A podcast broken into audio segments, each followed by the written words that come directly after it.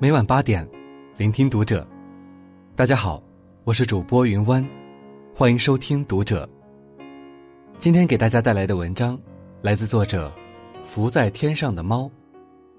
对自律上瘾后，我人生开挂了。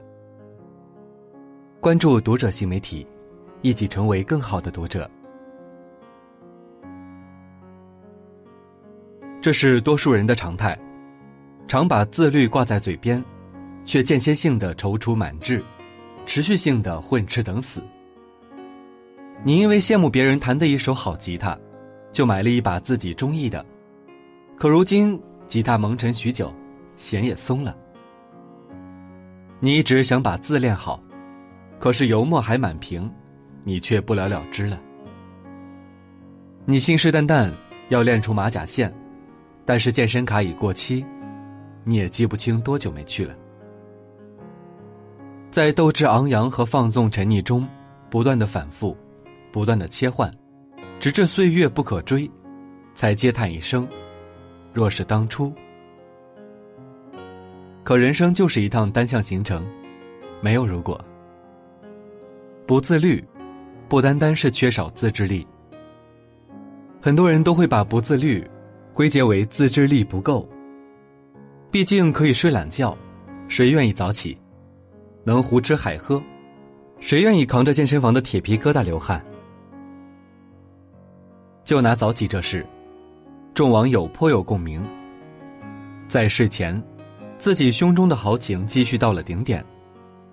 明天的我要早起去晨跑，然后复习一遍我的笔记，喝一杯超级健康的鲜榨果汁。好好挑件衣服，打扮的超级好看，对每个人都和颜悦色，努力学习，明天属于我的。实际隔天早上的自己，态度之坚决，不了。人非圣贤，人总是偏好于当下的舒适，这也实属人之常情。可不能自律，真的只是因为意志力不够吗？我曾把这个问题抛给朋友，他是自律的典型代表，数年如一日的早上六点起来。这位朋友没有急着回答，反而笑着问我一个问题：如果让你每天早上六点起来学习一小时，坚持一个月后，给你一万块，你愿不愿意？傻子才不愿意！我立马回道。朋友点了点头说：“这就对了，其实自制力是一方面。”不能坚持下去的原因，还有一个更深层次的原因，对自律还心存疑虑。要是在不确定自律能不能让你获得想要的，自然无法心无旁骛的坚持下去。我思索一下，明白了朋友所要表达的意思。你每天苦练一小时的英语口语，但你对是否有成效毫无把握。你想睡觉前保持看书习惯。但在内心深处，不由得质疑自己看书有用吗？如此彷徨茫然，又怎么能奢求自己雷打不动的去坚持一件自己也不看好的事？所以有时我们的人生，不是毁于我们的自制力，而是毁于缺少这样的信念。自律下去，一定会成功。毕竟只有未来可期，才有跋涉下去的动力。再小的努力乘以三百六十五天，也会变得伟大。那自律究竟会成功吗？我曾听到一个小故事。禅僧座下有两位徒弟，大徒弟天资聪慧，不管是悟禅明经，还是学武功，一点就通；但小徒弟天性愚笨，如木头疙瘩。有一次，禅僧又传授徒弟俩一门武功。这一门武功少则半年，多则一年就能成。自打那以后，大徒弟和小徒弟不管风吹雨打，晨机一鸣就在庭院里练武。大徒弟还没到半年，就已经小成。然而一年过去了，小徒弟才摸到门槛，不由得心灰丧气，打算放弃不练了。禅僧见状，把小徒弟招过来，指着前面的一棵杏树。每个人路上都有一棵杏树，有的人走十里就够得着，有的人也许要跋山涉水，赴千里才能到达。但无论或早或晚，坚持走下去，该来的总会来，切勿急躁。人生如花，有的花一年开一季，有的十年结一朵。我们不确定自己的花期是多久，但只要耐住性子，默默浇灌，就能静等绽放的璀璨。有时不得不承认，人生而不平等。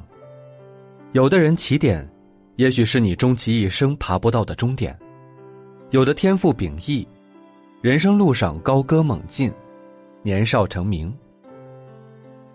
但即使这样，你也要相信，再为平凡，坚持下去，这个时代不会阻止你的闪耀，诸多苦难加深，也覆盖不了你的光辉。我一直很喜欢卡尔维诺在《巴黎影视》中的一段话：“我对任何唾手可得、快速、出自本能、即兴、含混的事物没有信心。我相信缓慢、平和、细水流长的力量，踏实、冷静。我不相信缺乏自律精神、不自我建设和不努力，可以得到个人或集体的解放。”是的，守得住繁华，沉淀下内心，聚沙成塔，滴水成海。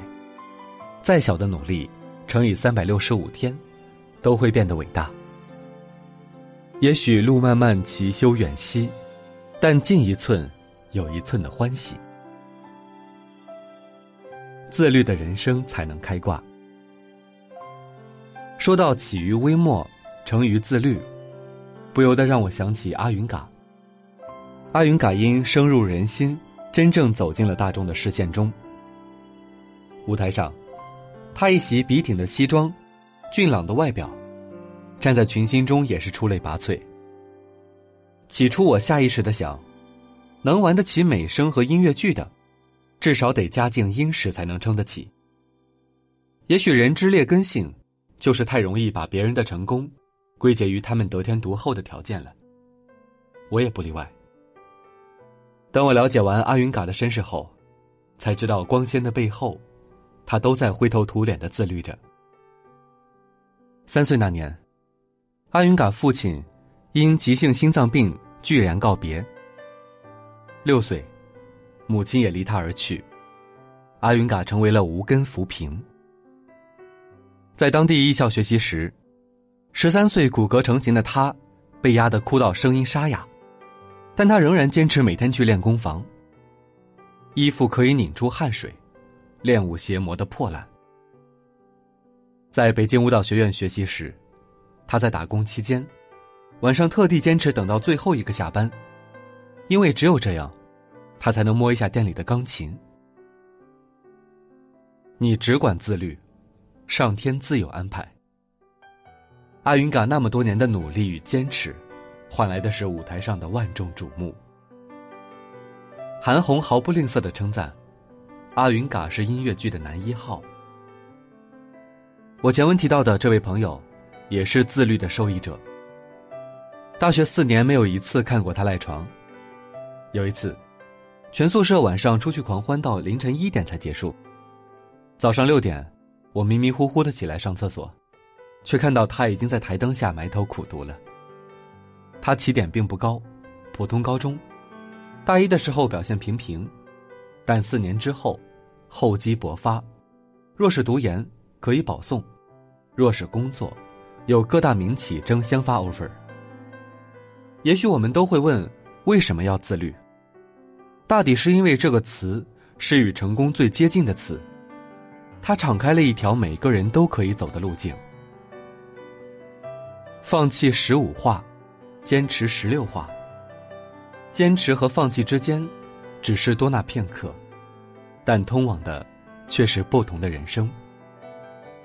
如今，我还难以忘怀《风雨哈佛路》这部电影给我的震撼，尤其里面的女主角丽丝说过一句话：“我知道外面有一个更好、更丰富的生活，而我想在那样的世界里生活。”每个人心中都有一个自己渴望的世界，而自律就是那把可以开启的钥匙。这让我想起知乎上有一个问题：高度自律是一种什么体验？我想，大抵就是不再被生活拖拽前进，而是生活在你的方寸之间，未来变得可控，一切都在有条不紊的进行着，想要的生活变得触手可及。自律可以改变人生，这是颠扑不破的道理。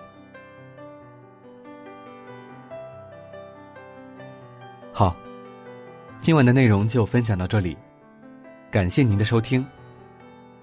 如果您喜欢这篇文章，不要忘了在文末点赞哦。我是云湾，我们下期再会。